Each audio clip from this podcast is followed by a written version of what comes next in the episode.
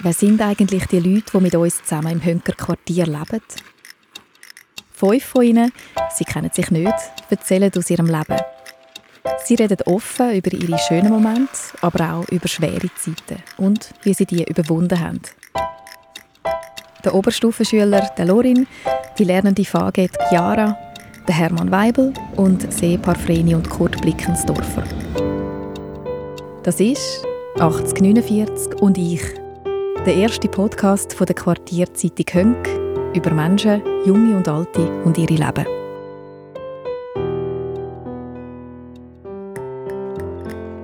Folge 3 über den Berg.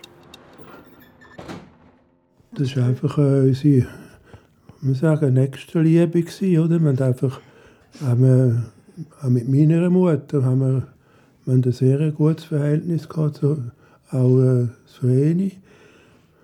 Ja, es war für uns einfach selbstverständlich gewesen, dass wir unseren Eltern oder Schwiegereltern geschaut haben und, und das war unsere Aufgabe gewesen. und wir haben viele, viele schöne Sachen erlebt und eben zwischendurch auch wieder traurige Sachen. Aber irgendwie hat das uns gestärkt. Ja, mhm. hat das. Und dann ist schon auch noch der Glaube.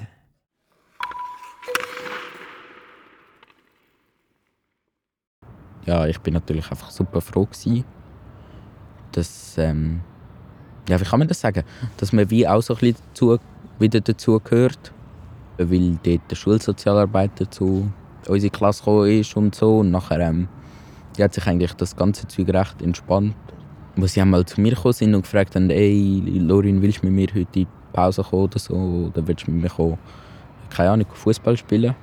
Ja, so Zeug eigentlich. Genau, wir ja. nur ganz kurz. Aber also, ist es in Ordnung? Ähm, also ich habe dann äh, bei der Spitex Affolter eine äh, Möglichkeit bekommen, mich zu also schnuppern. Ähm, sie hat mir dann auch gesagt, dass es leider notentechnisch wahrscheinlich nicht so gut ist für mich. Aber äh, meine Berufsbildnerin jetzt ist ähm, so eingestellt, dass sie findet, Deutsch ist nicht das Wichtigste. Es ist das Wichtigste, wie man mit dem Menschen umgeht und wie man kommunizieren. Verlaufsbericht können von mir aus Schreibfehler haben und alles. Sie hat auch gesagt, dass das mit der Übung kommt und dass man ja auch Deutsch dann hat im VG, also in der VG-Schule, in der Berufsschule hat man dann auch Deutsch und dass sich das durchs Lesen sicher auch verbessern wird. Und ich habe mich dann natürlich auch bis zu der Lehre, wo es dann angefangen hat im August, voll darauf vorbereitet, habe immer Bücher gelesen und habe mir sehr Mühe gegeben, dass es dann auch besser wird. Und sie hat dann gesagt, auch wegen der Absenz, ich habe nie in der Schule gefehlt. Und das hat eigentlich sie dazu gebracht, mich anzustellen. Sie findet das viel wichtiger, auch Kreuzchen hinten bei den Noten. Hat sie immer so Kreuzchen, wie sich über verhalten. Und ähm, wenn die alle sehr gut sind oder gut sind, hat sie gefunden, die muss man gerade nehmen.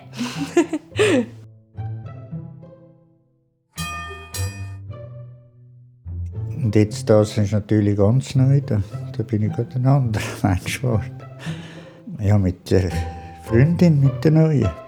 Ja, ich kenne sie von der Guckenmusik. Wir haben zusammen Guckenmusik gemacht. Und dann haben sie einen Ausflug von der Genossenschaft. Und dann sind sie zusammengekommen. Und dann hat eine erzählt, mir ging es ganz schlecht da. Und dann hat sie mir angerufen. So ist der Kontakt nachher. Sie ist halt, total verknallt eigentlich. Leute Alltag. Ich, ich, kein Tag ohne. Es ist einfach schön. Und dann vor dem Bett gehen. Küssli und Herzli und, und Sonnenschein und, und äh, einfach alles, alles Liebe. Lieber Hermi, ich freue mich sehr, dass wir uns so spät im Leben nochmals begegnen durften.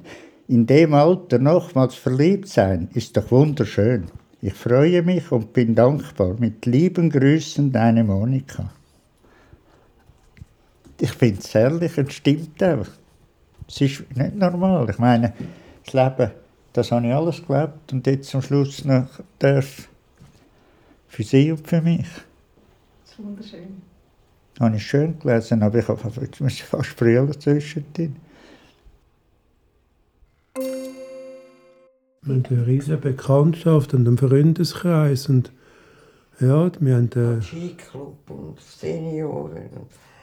Ja, eben, jetzt während dieser Corona-Zeit hat natürlich die, das Zeug schon ein bisschen die Kollege, also die Geselligkeit gelitten. Da haben wir schon viel weniger Besuch.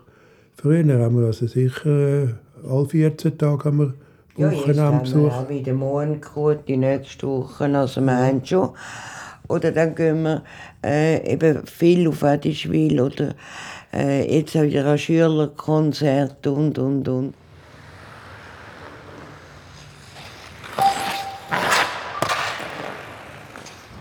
Am Anfang war es viel belastender in den ersten drei Monaten als jetzt. Aber zum Beispiel, ich mache jetzt auch nichts mehr. Ich gehe nicht mehr in die Stadt. Ähm, ich gehe, ich gehe allgemein nicht mehr aus Hönk raus. Ausser ich, also ich bin jetzt mal mit, dem, mit meinem besten Kollegen dem mal noch Schlittschuhendeln und das wollen wir auch wieder mal machen und so, weil ich dort halt Leute kenne, weil mein Vater auch Schiedsrichter ist im Eishockey. Darum kenne ich dort Leute und so und dort habe ich auch keine Angst. Ja, und sein bester Kollege ist Profi-Schiedsrichter in der National League. Also eigentlich ist nicht mein Vater mein Vorbild, sondern eben der, der Profi-Schiedsrichter in der National League. Aber ich will nicht, ich will nicht Berufsschiedsrichter machen, sondern einfach so weit wie möglich hochkommen. Und wenn sich es dann halt mal ergibt, dass, ähm, dass halt irgendein Sub, also irgendeiner von der vom Swiss Eishockey Verband sagt so, schau, du, könnt, du hättest Zeug zum Profi-Schiedsrichter werden, dann äh, würde ich natürlich auch das gerne machen. Aber mein eigentlicher äh, Traumjob ist Rettungssanitäter bei Schutz und Rettung Zürich, weil ich will einfach Leute helfen, die in schwierigen Lebenssituationen oder in medizinischen Lebenssituationen nicht mehr allein weiter wissen. Ja, und nachher bist du wie der Held, ist jetzt übertrieben gesagt, aber bist wirklich der Helfer in Not und so. Ja.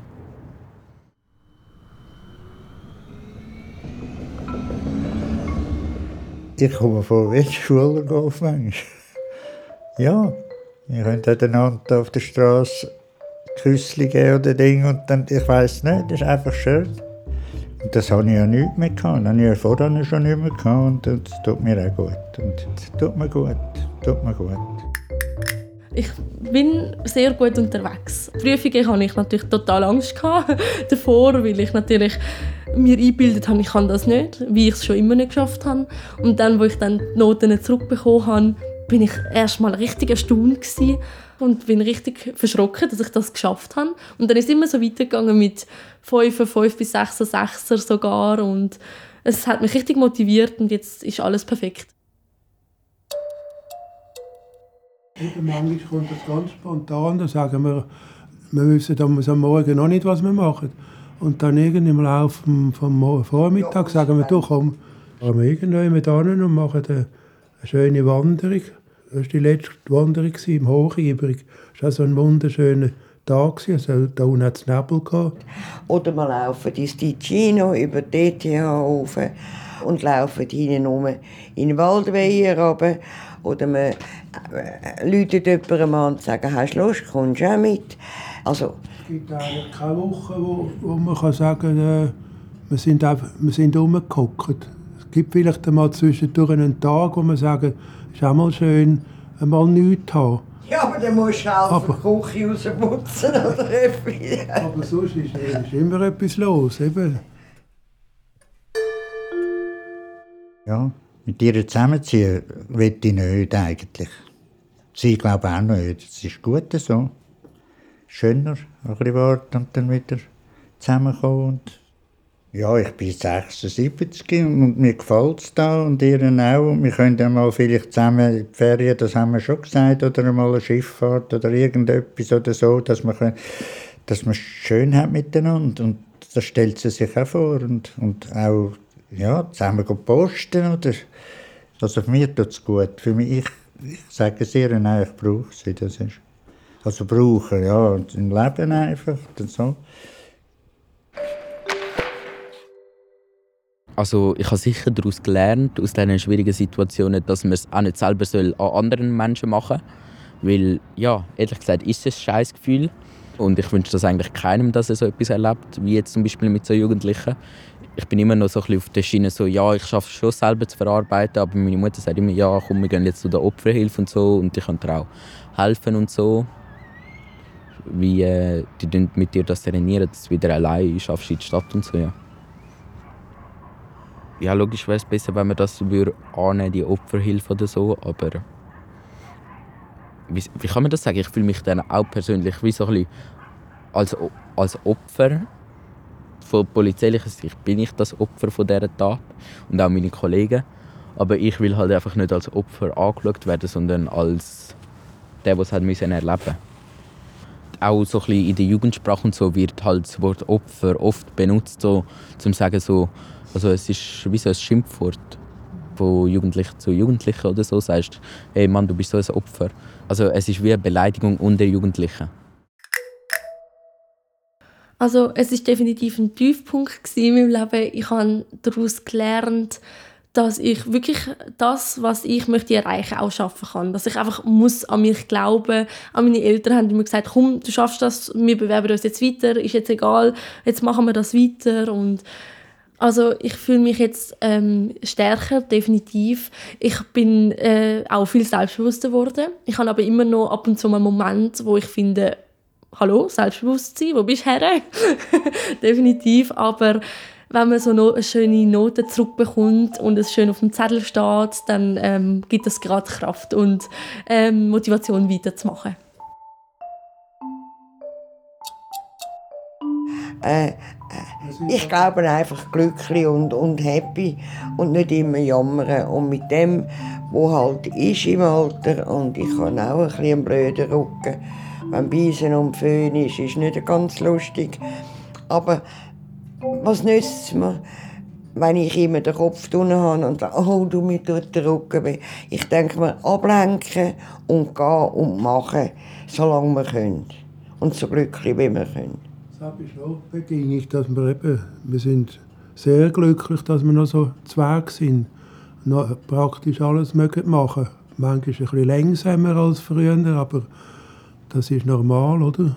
Aber wir machen im Verhältnis zu anderen Bekannten machen wir schon noch sehr viel.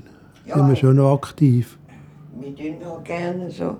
Ja, ja eben, äh, wir leben, glaube das ist unser Glück. Wir leben, glaube von dem, von dem Moment.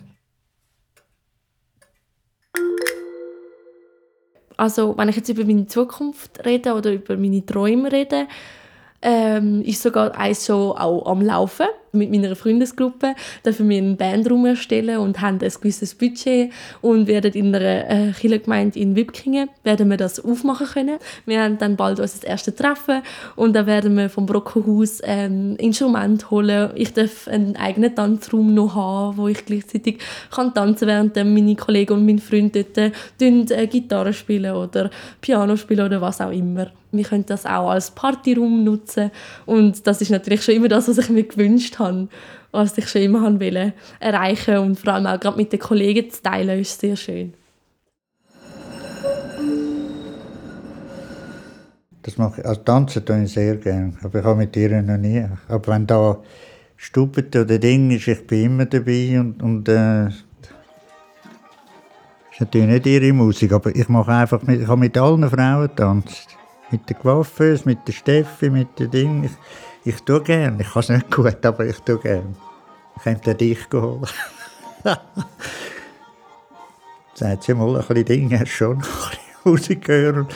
Und das lenkt mich auch ab. Da, da denke ich auch nicht an die Route, oder das wäre schön, obwohl ich bei ihr gelernt habe, tanzen und so, aber nicht Plausch. Ich habe Plausch. Ja.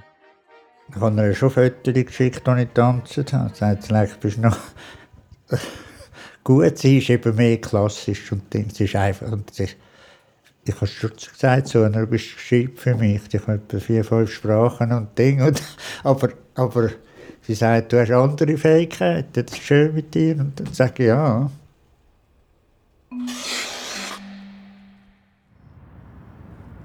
Ich glaube, wenn, also, dass du ein schönes Leben hast, ist, wenn du ohne größere Probleme durch dein Leben kommst. Du brauchst gut, einen guten Job, du brauchst aber auch gute Arbeitgeber, also die Leute müssen auch freundlich mit dir umgehen und auch so im Privatleben, du musst Aktivitäten haben, die du kannst machen und nicht nur den ganzen Tag in der Stube hocken. Zum Beispiel eben Schiedsrichter oder es irgendwie auf dem Zürichsee ein Motorboot oder so, will ich auch mal, also ist auch mal ein Ziel von mir. Und auch gute Leute um dich herum haben, gute Verwandte, gute Kollegen, also was ich würde anders machen, ist Sprachen lernen, weil ich war im Ausland und ich habe immer fragen, wieso lachen oder was ist das für ein, oder was haben sie gesagt und das ist eigentlich das, was mir wirklich fehlt, wo war in Australien, Thailand, überall. Und bin einmal einfach gelacht, wenn die anderen gelacht haben. Aber ich habe nichts verstanden. Und jetzt, in diesem Alter, fange ich nicht mehr an. Ich hoffe sicher, dass ich mal eine gute Frau bekomme. Und ob sie ein Kind will, ob ich ein Kind will, ja, es ist eigentlich alles offen sagen wir jetzt in zehn Jahren, sehe ich mich entweder als Sanitäterin oder wenn es also wirklich, wirklich, wenn ich ganz viel Kraft habe, äh, vielleicht sogar Ärztin, wenn das funktioniert. Das wäre auch ein Traum von mir. Ähm, und dann sehe ich mich in zehn Jahren mit noch nicht mit Kindern, aber das wäre dann auch mal in ungefähr 20 Jahren vielleicht so mein, mein Ziel oder äh, ein bisschen weniger mit meinem Freund in einer eigenen Wohnung ich habe eigentlich nicht mehr viele Träume gehabt. Jetzt habe ich wieder Träume, ja. Mit der Monika zusammen irgendetwas so oder, äh, oder eben mit dem Alfons und, und oder, wenn Tanz ist oder wenn Musik ist oder wenn Unterhaltung ist. Wenn, wenn ich dann pensioniert bin langsam, sehe ich mich in Tessin, also dort, wo ich auch herkomme, also herkomme, mein Nonno kommt von Tessin. Ähm, ich sehe mich dort vor einem Pool mit meinen Enkelkindern und würde mit meinem Hund spielen und ihn streicheln, ein Buch lesen über, über Romanzen und dann meinen Freund zusammenschießen oder meinen Mann dann zusammenschießen und sagen, er soll mal die Wäsche aufhängen. so ein bisschen so. und viel wandern, spazieren. genau, genau. Sicher irgendwo, wenn man von der Stadt Zürich her schaut, auf der rechten Seite der Limit. Also mein Vater sagt schon immer, er will nie auf der linken Seite von der Limit wohnen, sondern immer nur auf der rechten Seite. Und das will ich auch. Ich will sicher mal in Hönk wohnen. Und ob, dann auch da alt wird, ob ich dann auch da alt wird, heutzutage, Ehe und so wird, also man scheidet sich so oft. Und dann würde ich auch gerne mit meiner Frau einfach noch zusammenbleiben, bis wir beide tot umkehren. Ja, und einfach noch eine schöne Rente haben und vielleicht auch mal etwas erleben oder so. Ja wo wir, wo wir, wo wir jetzt zum Beispiel keine Zeit hatten im Berufs- oder im Schulleben. Ja, es ist alles offen.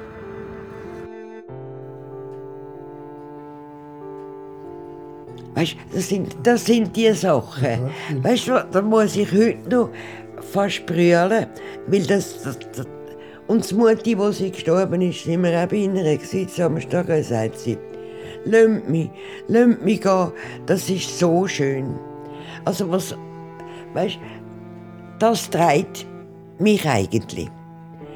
Ich denke mir immer, wenn wir noch dürfen, einander geniessen und sein und so, aber Angst eigentlich vor dem Tod oder vor dem Müssen gehen. Klar, ich hoffe, man kann so ruhig wie möglich, also Exit ganz sicher nicht. Du musst halt in die Exit und dort haben wir angemeldet und das ist ich habe einfach gesagt zu den anderen, wenn sie mir so rein und dann und reinlöffeln, dann wollte ich nicht. Und dann, also ich lange nicht, ich lebe gern, aber, aber da, wenn ich das sehe, denke ich, das ist verrückt. Kommen wir so, dann ziehen, dann reinlöffeln zwei, drei und dann wieder, dann können nicht, ich, ich weiß nicht, ob das egoistisch ist, aber ich will das nicht. Ich war ziemlich gläubig und dann habe ich da das geglaubt an die Engel und äh, einen Stern, der deinen Namen trägt und so. Aber heute denke ich, ja, ja wenn sie einmal sagen, dann ich gehe malen, weil die Ruth ist malen. Das gehe ich auch. Und jeder sieht das von oben und so. Sage, sage ich einmal, ja gut, ist okay. Für mich. ja, ich glaube es einfach nicht. Ich kann einschlafen und dann fertig. Das ist die letzte Folge von 8049 und ich. Der erste Podcast von der Quartierzeitung Hönk über Menschen, Junge und Alte und ihre Leben. Der Podcast ist in Zusammenarbeit mit dem GZ Hönk entstanden, dank der Unterstützung von der Schmied-Wörner-Stiftung Hönk. Die Musik und Sounddesign sind von der Christina Baron. Produziert habe ich, Franziska Engelhardt, von der Podcast Schmiede. Alle Folgen finden Sie auf der Webseite vom Hönker und auf allen Podcast-Apps wie Apple Podcast oder Spotify. Gehst du nachher raus? Was machst du jetzt noch? Das ist 10 Grüezi. Alfons, bist du gepostet? Nein, nein. Einfach sonst gegangen. Jetzt gehe ich dann auch noch ein bisschen. Ist gut.